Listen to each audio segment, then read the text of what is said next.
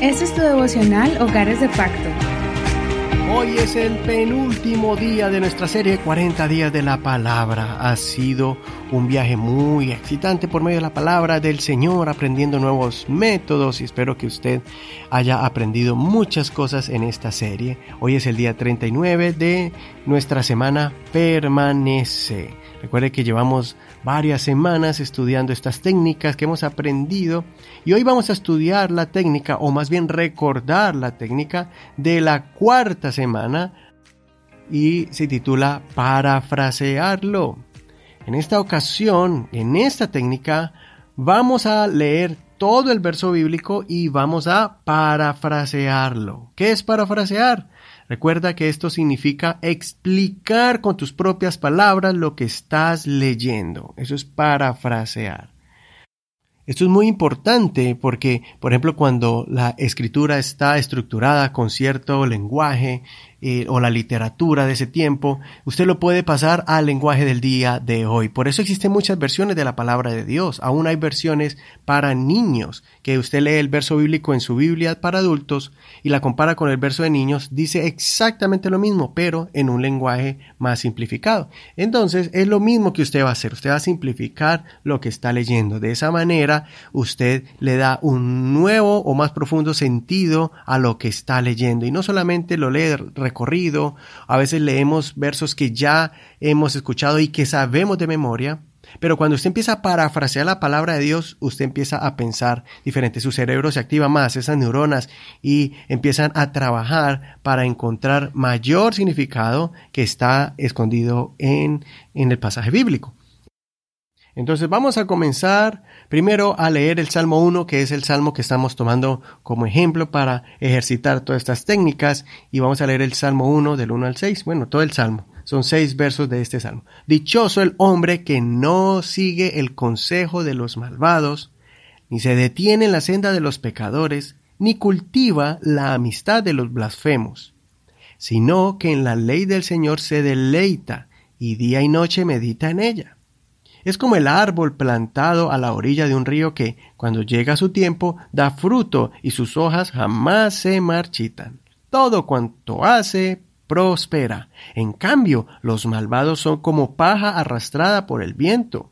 Por eso no se sostendrán los malvados en el juicio, ni los pecadores en la asamblea de los justos. Porque el Señor cuida el camino de los justos, mas la senda de los malos lleva a la perdición. Es aquí la lectura de la palabra de Dios. Ahora te animo para que leas una vez más estos versos bíblicos, lee este pasaje varias veces y luego exprésalo con tus propias palabras y escribe tus pensamientos en tu cuaderno de notas. Ponle pausa a este audio para que hagas el ejercicio y después presiona play para seguir con la siguiente parte.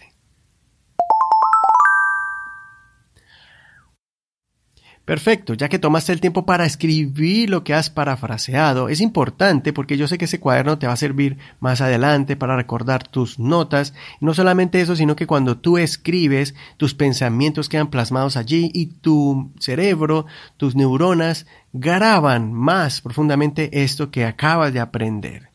Si solamente lo mencionas en voz alta, es posible que no captes todo lo que acabas de decir y entender, pero escribiéndolo se graba más. Ahora, vamos a aplicar esto que acabamos de aprender. ¿Cómo se aplica este pasaje bíblico a tu vida y qué harás al respecto? Ponle pausa para que escribas este, un plan claro y conciso para que este verso sea una realidad en tu vida. Ahora, hemos estado aplicando este mismo capítulo durante todos estos días, pero posiblemente por medio de estas técnicas que son diferentes, has aprendido algo nuevo aunque hemos leído el mismo capítulo. Por eso no te canses de aplicarlo a tu vida. Tal vez ayer aplicaste lo de leer la Biblia todos los días. Tal vez hoy apliques lo de cuidar mi vida del consejo de los malos o de aprender a escuchar, a discernir entre qué escucho y qué no escucho. Tal vez tú quieres que Dios te prospere, entonces haz un plan para que Dios te prospere y así sucesivamente.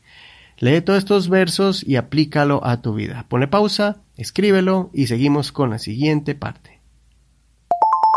Y para concluir, vamos a terminar con oración. Señor, gracias porque una vez más puede meditar en tu palabra. Como tu palabra es viva y eficaz y es profunda, Señor, cada día que leemos este salmo, aprendemos cosas más y afirmamos más lo que nos has enseñado. Te pido que me ayudes a aplicar todo esto que he aprendido el día de hoy. En el nombre de Jesús, amén. Muy bien, si usted quiere sacar más tiempo para adorar al Señor, puede hacerlo.